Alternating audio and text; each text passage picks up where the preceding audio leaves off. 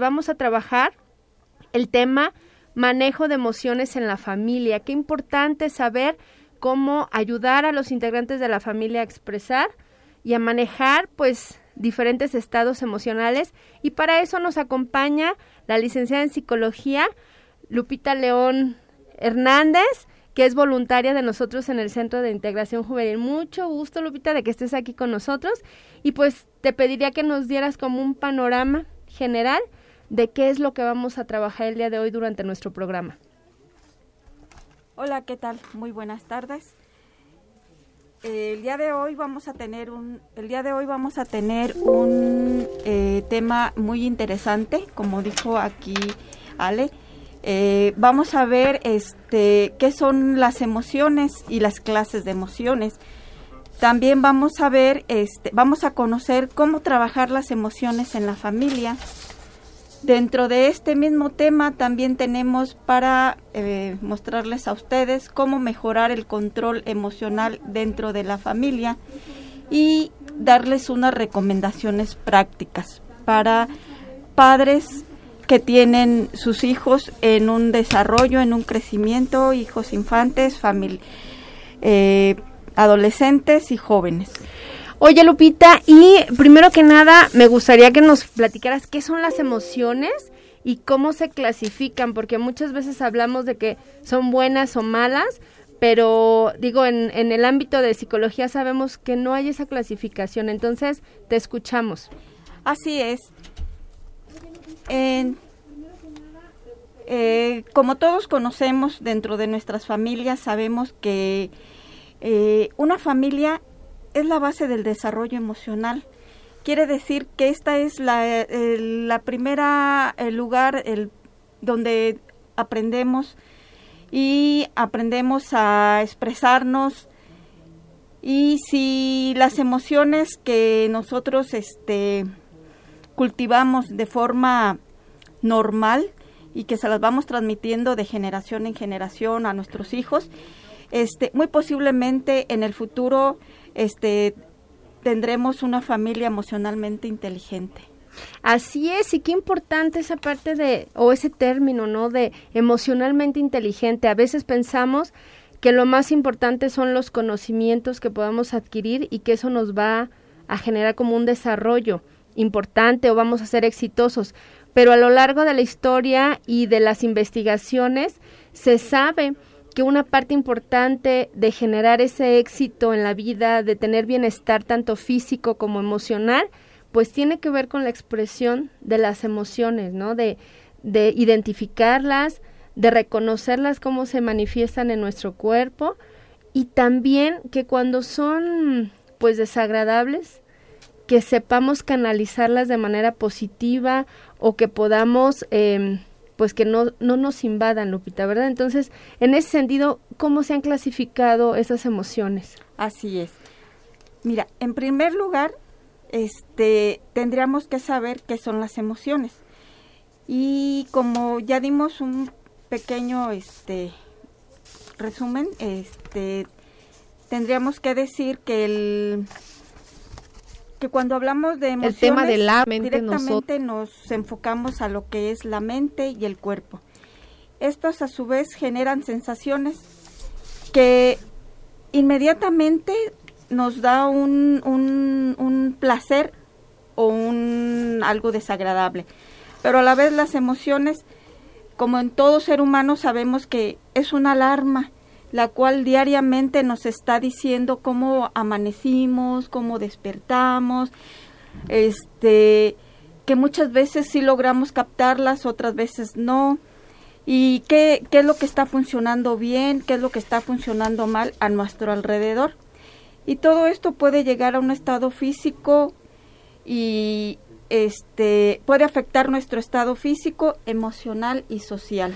Así es, Lupita. Y entonces justamente el día de hoy vamos a estar platicando en este programa sobre eh, cómo fomentar ese aprendizaje emocional, donde es importante crear un ambiente estable, agradable en casa, de confianza, de aprender a cómo las reconocemos esas emociones y cómo aprendemos a que no sean eh, emociones explosivas que nos lleven a lastimarnos, al contrario, que podamos desarrollar este charlas en familia, una serie de actividades para tener ese ambiente de cordialidad, de, de, confianza y que podamos ayudar a regular esas emociones. Entonces, de esto y más vamos a estar hablando.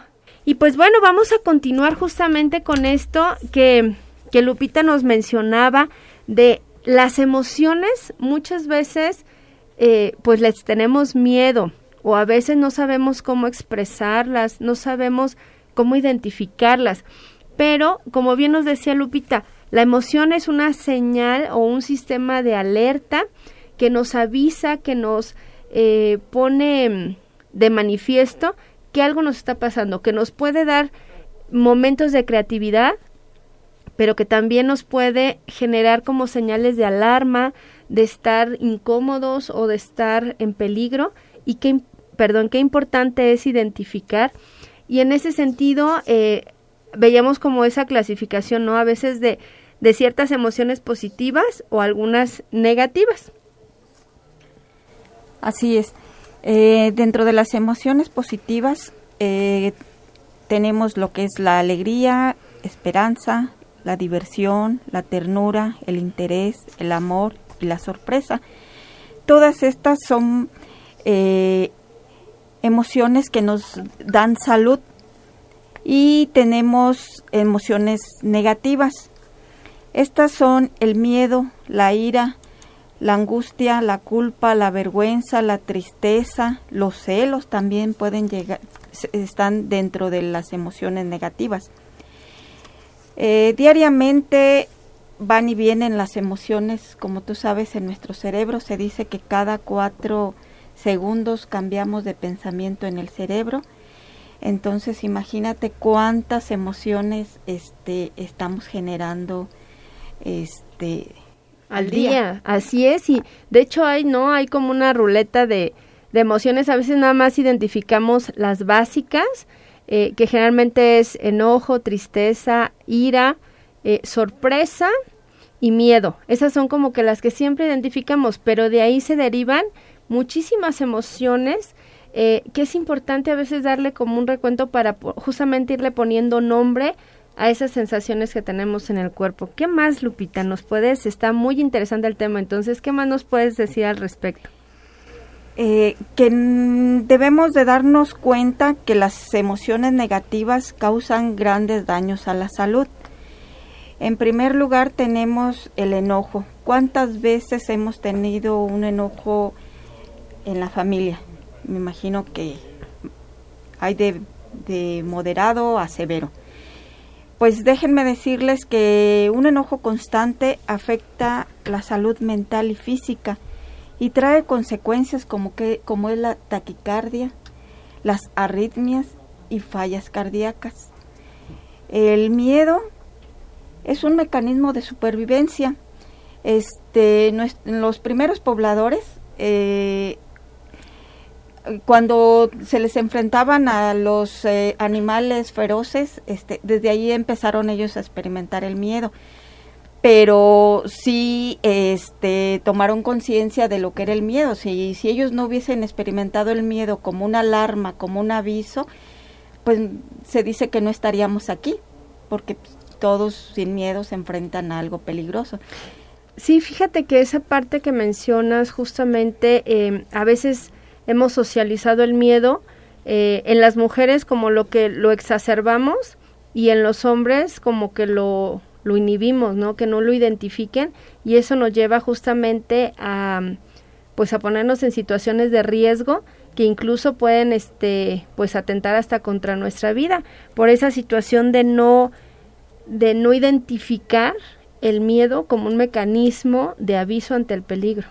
Sí, inclusive el miedo es tan grande que eh, una de las consecuencias es un mal, mal funcionamiento en las células y en los órganos de nuestro cuerpo. Y que eso a veces tal vez, digo, hay, hay este, perdón, hay mm, estudios que hablan cómo las emociones nos enferman justamente, ¿no? Así es. Otra de la, otro ejemplo que tenemos es la culpa. Muchas veces no le damos importancia a la dentro de la familia este qué es lo que está viviendo cada cada cada miembro de nuestra familia por decir únicamente lo vemos diferente o no nos quiere decir pero muchas veces no sabemos este muchas veces se siente culpable este ya sea por una conducta este o por un error que haya cometido eh, este a la vez se siente descalificado, se siente desvalorizado. Un ejemplo de ello puede ser este que la persona que se siente culpable siempre trae en su mente decir soy una mala persona, soy un mal trabajador, eh, soy una mala pareja, soy mal padre, soy mala madre. Y esta persona, no sé si te has fijado que constantemente vive en un estado de preocupación que a la vez se convierte, él mismo se está convirtiendo en una víctima y verdugo de él mismo, ¿sí? Y aquí la mejor solución, como si puede él solucionarlo, pues es soltar, dejar ir la, la culpa para lograr un equilibrio eh, físico y emocional. Así es, Lupita. Y entonces, qué importante, fíjate, has hablado de tres emociones que pues desgraciadamente están, bueno, no desgraciadamente, porque hablamos que las emociones finalmente son recursos para eh, cambiar, para resolver situaciones, pero a veces si justamente no, no tenemos esta habilidad desarrollada de identificarlas y de poder trabajarlas de manera asertiva, nos van enfermando. Y como bien dices, por ejemplo, hay ocasiones en que la gente pues va al médico a revisar la parte física, ¿no? Y dice, es que siempre traigo taquicardias, este, traigo algún dolor, dolores de cabeza, le hacen estudios y el médico dice, es que es psicológico o es que es emocional, pero a veces hasta ahí lo dejamos y no acudimos justamente a un profesional de la salud. Muchas veces, creo que esto va, ha ido cambiando, sin embargo, todavía esta parte de la salud mental, de la salud emocional, nos cuesta trabajo entrarle porque justo como no sabemos eh, cómo tocar las emociones, no es algo tangible, pues a veces nos cuesta más trabajo referir que traemos esta serie de ideas que, que bien mencionabas, ¿no? de estarnos criticando, de, de tener prejuicios sobre nosotros mismos o los demás y que eso va generando esas emociones. Entonces, así como esas emociones se manifiestan en el cuerpo, también es importante eh, o, esa misma este, situación que se manifiesta en nuestro cuerpo puede ser un recurso para identificarlas y poderlas nombrar, Lupita, ¿no? Poderles poner nombre y entonces, eh, si es complicado, bueno, acudamos a un profesional de la salud que nos ayuda a resolver o a identificar por qué estamos pasando todos estos malestares que son productos no de una alteración física o biológica, sino más bien de una alteración a nivel de nuestros pensamientos, a nivel de nuestras emociones y que eso obviamente afecta nuestra conducta. Y entonces, em, tú comentabas también la importancia de trabajar o que la familia más bien es como ese núcleo principal o ese círculo, esa red de apoyo básica para que de ahí aprendamos a trabajar de manera eh, sana o saludable esas emociones, Lupita. Entonces, ¿cómo, ¿cómo le hace la familia? ¿Cómo le hacemos en nuestras familias para aprender a trabajar nuestras emociones?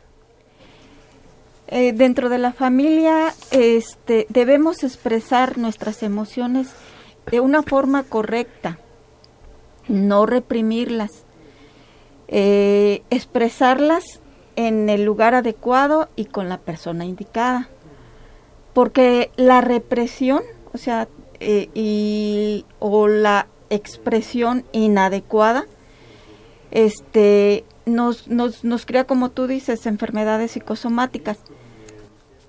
Pero para esto tenemos que tener, para evitar todo esto, necesitamos este, tener control de nuestros impulsos es decir, tener un autocontrol de nuestras emociones, saber reconocerlas, en qué momento, darles el nombre, enojo, ira, frustración, eh, culpa, Y una vez que ya las eh, hemos reconocido, este, eh, tener el, control. O sea, tomar responsabilidad, ¿no? De, de, esas emociones.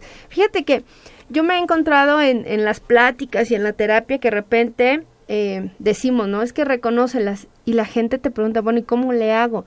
Entonces, justamente hablábamos de esta cuestión de que el cuerpo habla de las emociones cuando no las nombramos. Entonces, yo les preguntaría, nuestros queridos radioescuchas, ¿dónde sientes el miedo, por ejemplo? ¿En tu cuerpo?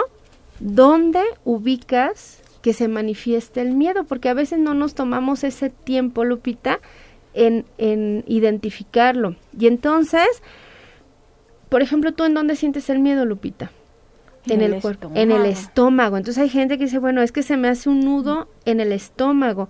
Hay gente y tenemos esa expresión, ¿no? De es que se me pone la piel de gallina o este en la espalda, ¿no? Este me dio como un escalofrío. ¿Por qué?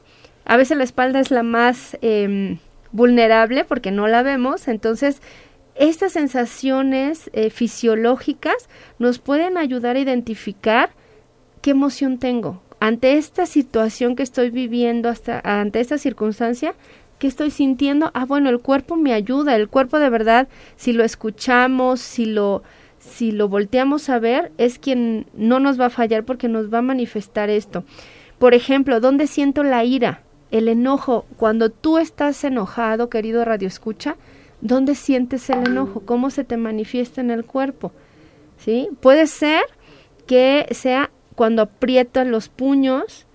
Eh, mucha gente, eh, pues tenemos esta cuestión del bruxismo, por ejemplo, que apretamos los dientes y hay gente que como no expresa ese enojo de manera asertiva porque nos da miedo expresar el enojo porque nos han dicho que solamente el enojo es a través de, de, ser violentos. Entonces mucha gente se lo traga por evitar problemas. Entonces apretamos la mandíbula y ahí andamos luego con problemas dentales, ¿no? Eh, la sorpresa. La sorpresa, bueno, puede ser que tengamos esta mm, como sensación en el pecho, que lo que nos ayuda a identificar es que la situación es distinta, ha cambiado. ¿Y la alegría, Lupita? ¿Dónde la sientes o tú cómo la sientes en el cuerpo? Eh, eh, para mí es una sensación de bienestar. Exacto, ¿no? Es como relajado, te da la, la eh, sensación de poder estar creando cosas, de resolver, de estar contenta, de estar contenta y, se la manifiesta. reflejamos, la reflejamos en nuestro entorno familiar. Así es, entonces todo esto de, de cómo identifica el cuerpo te ayuda y se va a ir manifestando en las conductas.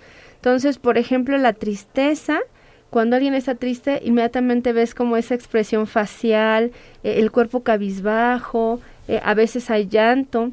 Entonces, todas estas manifestaciones del cuerpo nos pueden permitir a que aprendamos a identificarlas si nos damos esos momentos, si nos damos ese espacio para poder ponerle nombre a cada manifestación que tiene eh, nuestras emociones, Lupita. Y entonces, ya una vez que las identificamos, ¿qué hacemos con eso?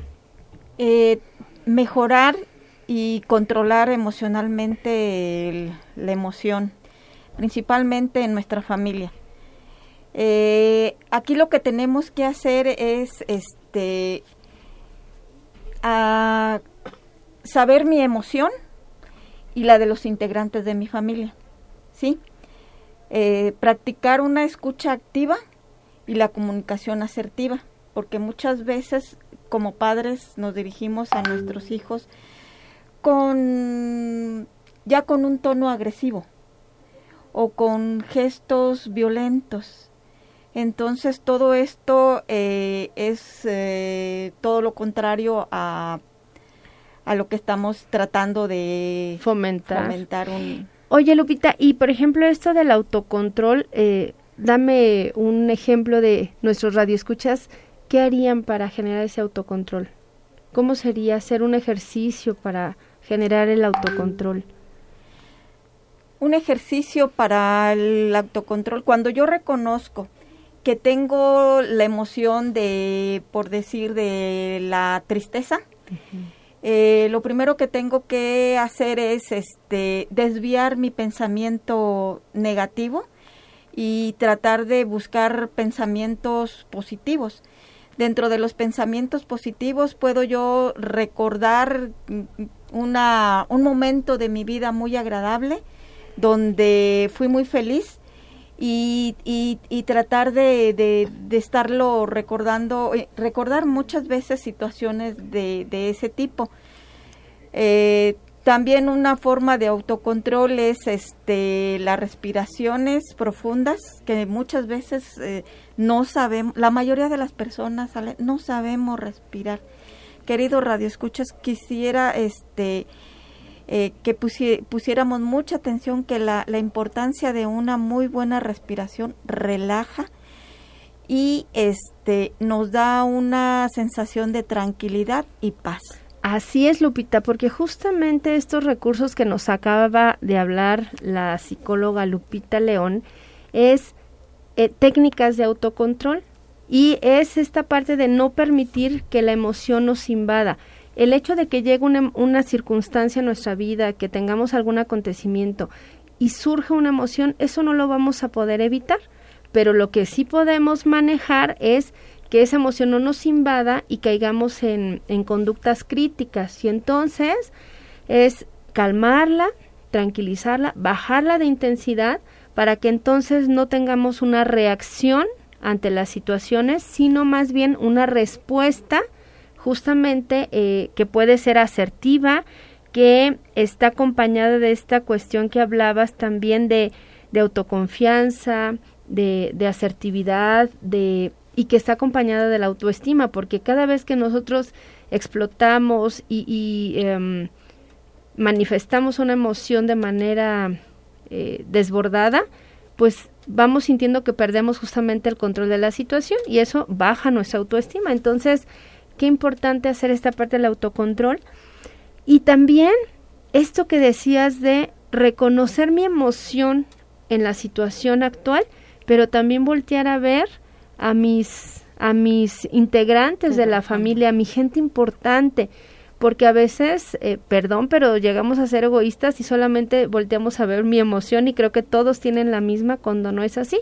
Y entonces ¿Cómo nos damos cuenta de la emoción de los otros? Una es preguntándoles directamente, la otra es observando justamente esa, esas este, manifestaciones conductuales, es decir, la postura, el tono de voz, em, lo que la, la expresión facial nos manifiesta y preguntarle, oye, yo noto eh, desde hace días que andas como muy cabizbajo o estás muy susceptible y, y, tal vez cualquier comentario lloras cómo estás. Ese cómo estás, qué valioso es, ¿verdad, Lupita? Así es. ¿Qué más podemos hacer, Lupita?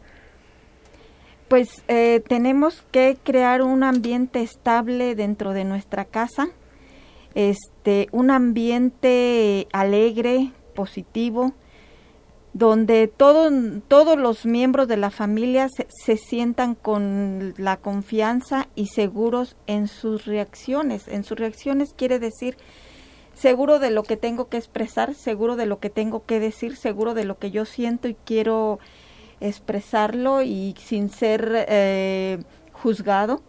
Sé que me van a escuchar y, y, que los padres también no evitar en este en los padres el decirle a nuestros hijos no llores o no estés triste. Muchas veces no sabemos ni por qué porque nunca indagamos en, en su personita, qué es desde niños, qué es lo que a él le causa tristeza o qué es lo que le, le, causa el llanto. Si, si preguntáramos más allá, por decir, este, al niño le preguntáramos, eh, ¿qué es lo que estás sintiendo el día de hoy? ¿Cómo te sientes el día de hoy? ¿Por qué te sientes así? Ya este tendríamos respuestas o ¿por qué estás enfadado?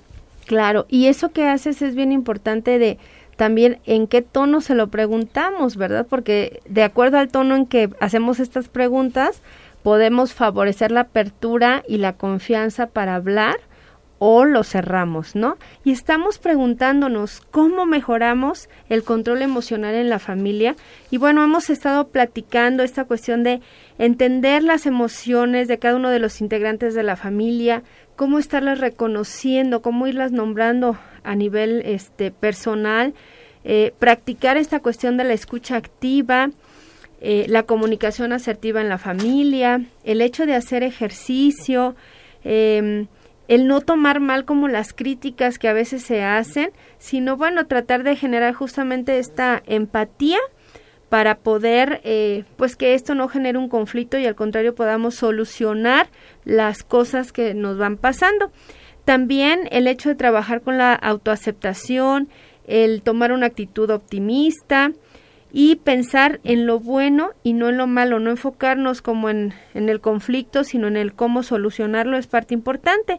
Y también retirarte eh, en un momento adecuado es esta parte a veces de hacer un alto eh, cuando hay una discusión o, o, cuando estamos con la emoción totalmente eh, a flor de piel, decimos, para poder bajar la intensidad y poder entonces dar una respuesta asertiva y no una cuestión eh, que sea producto de la reacción. Y entonces, Lupita, estamos hablando justamente de cómo reconocer esas emociones y cómo expresarlas. ¿Qué más nos podrías decir al respecto? Así es. Este, una vez que ya hemos reconocido nuestras emociones, podemos empezar para eh, ir modificando los malos hábitos que podemos tener. Por decir, este este, como tú dijiste, el ejercicio nos científicamente sabemos que eh, segrega el cerebro una sustancia que son la, sustancia misma de la felicidad. Ahí ya tenemos un logro importante para atacar las emociones negativas. Eh, otra de las cosas que tenemos que aprender es a regular nuestras emociones. Para regular nuestras emociones, tenemos que tener, como tú decías, la empatía. ¿Qué es la empatía? Es eh, estar, al, estar al nivel de la, la persona, este, sentir sus emociones, aceptarlas, comprenderlas y, al, y a la vez este, eh, buscar una solución. Así es, oye Lupita, y justamente fíjate que esto que mencionas de estar como al nivel de, eh, si entre adultos a veces nos cuesta trabajo, híjole, con los niños es bien complicado. ¿Qué nos podrías decir? ¿Cómo ayudarnos a nosotros, papás, mamás, que a veces queremos favorecer que ese niño, esa niña exprese sus emociones?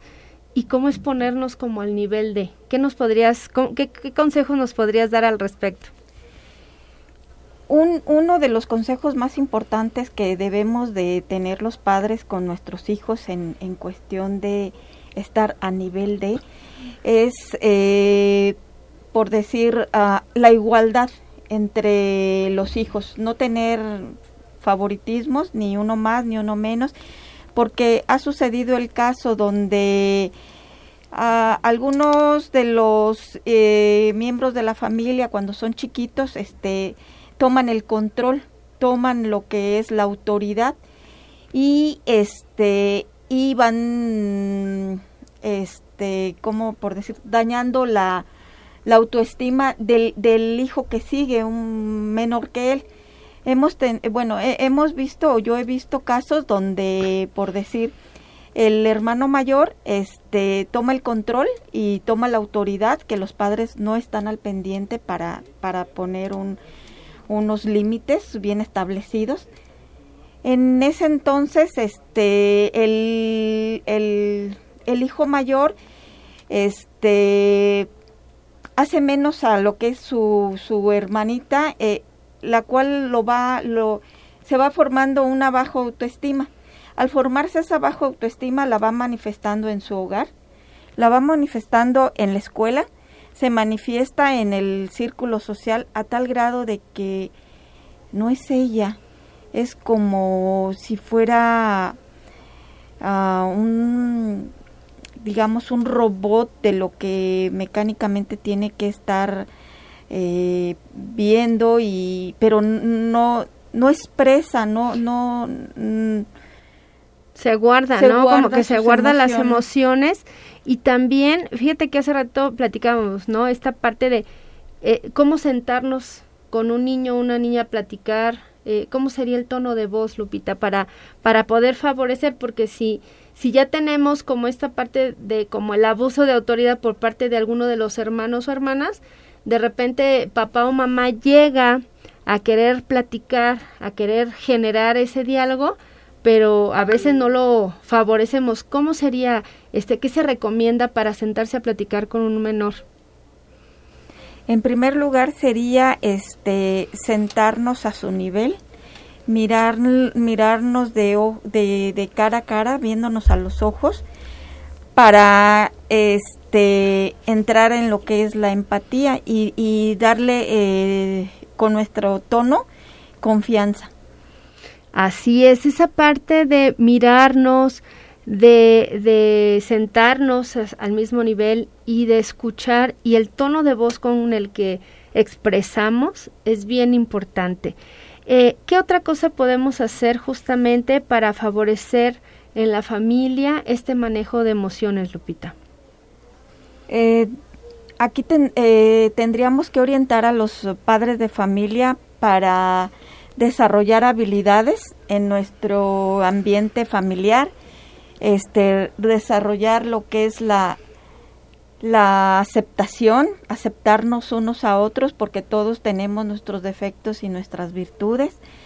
Entonces, eh, hacer un enriquecimiento de, de, nuestras virtudes y eh, dentro de la empatía también conocemos este lo que es la resiliencia. Entonces, si si yo he sufrido un daño emocional como padre de familia, como madre de familia que ya traigo de la infancia, de mi niñez, entonces aquí tendría yo que trabajar mucho lo que es la resiliencia. La resiliencia nos dice que si yo viví maltrato físico, maltrato emocional en mi ambiente familiar, yo tengo que este, este a hacer lo contrario, es, decir, este mm, dar lo, mejor de mí, dar mucho amor, mucho cariño, mucha comprensión y sobre todo trabajar mucho la paciencia. Así es, Lupita, pero este cambio justamente que comentas, pues es a través de un trabajo personal, de ese reconocimiento y esto que tú hablas de la aceptación, Híjole, qué importante. Y es eh, saber que cada uno somos distintos, que cada una somos diferentes, pero también la aceptación es esta parte de hablar, ¿no? De, de decir, estoy enojada, ok, te reconozco y te acepto que estés molesta por esa situación, por la conducta que te hice, no por la persona, sino por la conducta, o estás muy contenta o estás tranquila, eso es ir aceptando también las emociones, ¿no? O sea, no negarlas, no hacer esto que decías hace un momento de eh, que a veces decimos de, ya cálmate, y no tienes por qué estar enojado o enojada, ¿no? O sea, porque eso es lo que se está sintiendo, entonces decir, ok, está bien, estás molesto, dime por qué estás molesto, qué es lo que te no te gusta, o dime por qué estás triste, ¿no? Eh, qué te genera esa tristeza para poder empezar justamente a trabajar con eso.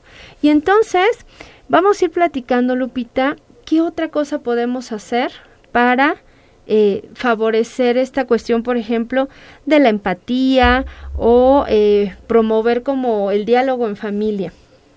Así es. Este, el, en familia podemos este, trabajar mucho lo que son las charlas y actividades en familia. Por decir, eh, en la hora de nuestro desayuno, nuestros alimentos, perdón, en la hora de nuestros alimentos, ocupar ese tiempo para preguntarle a los que forman parte de nuestra familia, ¿cómo estás? ¿Cómo te ha ido?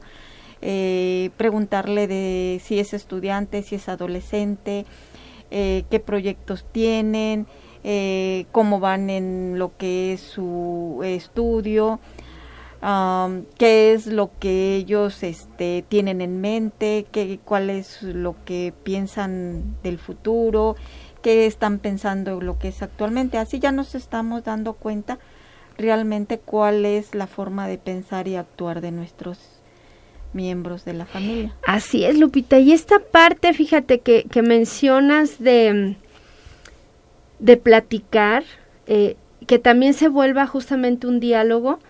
¿Y cómo hacemos eso? Bueno, primero, pues preguntamos, ¿no?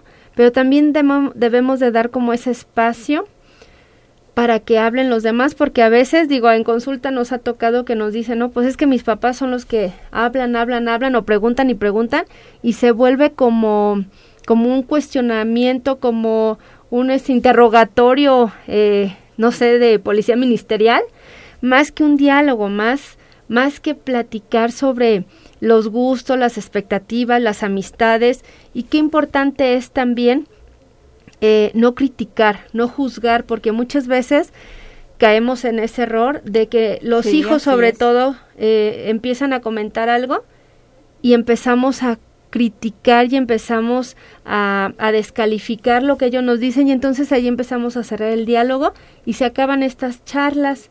Entonces, bien importante, por ejemplo, a nuestros queridos eh, seguidores en Facebook, en la página de CIJ, comenten ahí en el chat eh, qué cosas hacen para favorecer el diálogo, para generar esta empatía, para expresar las emociones en familia. Sería muy interesante que nos escribieran. Y finalmente, Lupita, eh, ¿qué otra cosa podrías compartirnos sobre lo que podemos trabajar en familia, ya que casi estamos por concluir?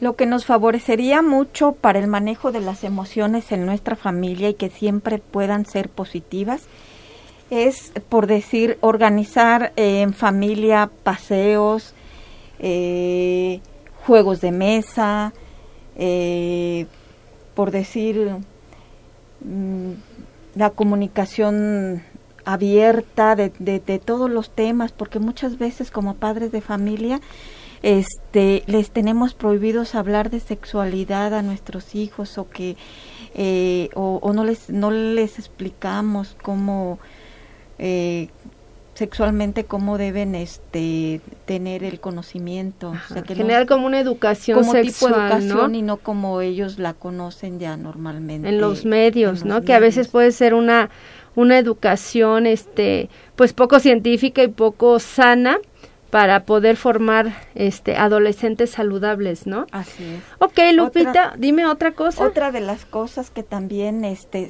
son, muy favor, favorables es eh, a través de el afecto, o sea, dar y recibir afecto en todos los miembros de la familia, como son los abrazos, un beso afectivo, eh, no sé, este, que es saber expresar y manejar muy bien las emociones.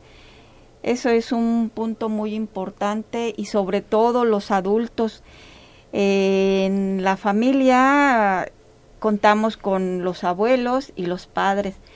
Eh, donde ellos estén bien emocionalmente, quiere decir que va a haber una, unos hijos con una salud emocional eh, favorable, ¿verdad? Una salud mental bien cimentada. Así es. Fíjate que qué importante esto también que mencionas en el sentido de si yo como adulto, como cabeza de familia, trabajo sobre mis emociones, trabajo sobre mi asertividad, sobre mi autoestima, sobre estas habilidades de, de para vincularme, obviamente eh, va a ser más sencillo generar estas habilidades en nuestros pequeños, en nuestras pequeñas, en nuestros adolescentes.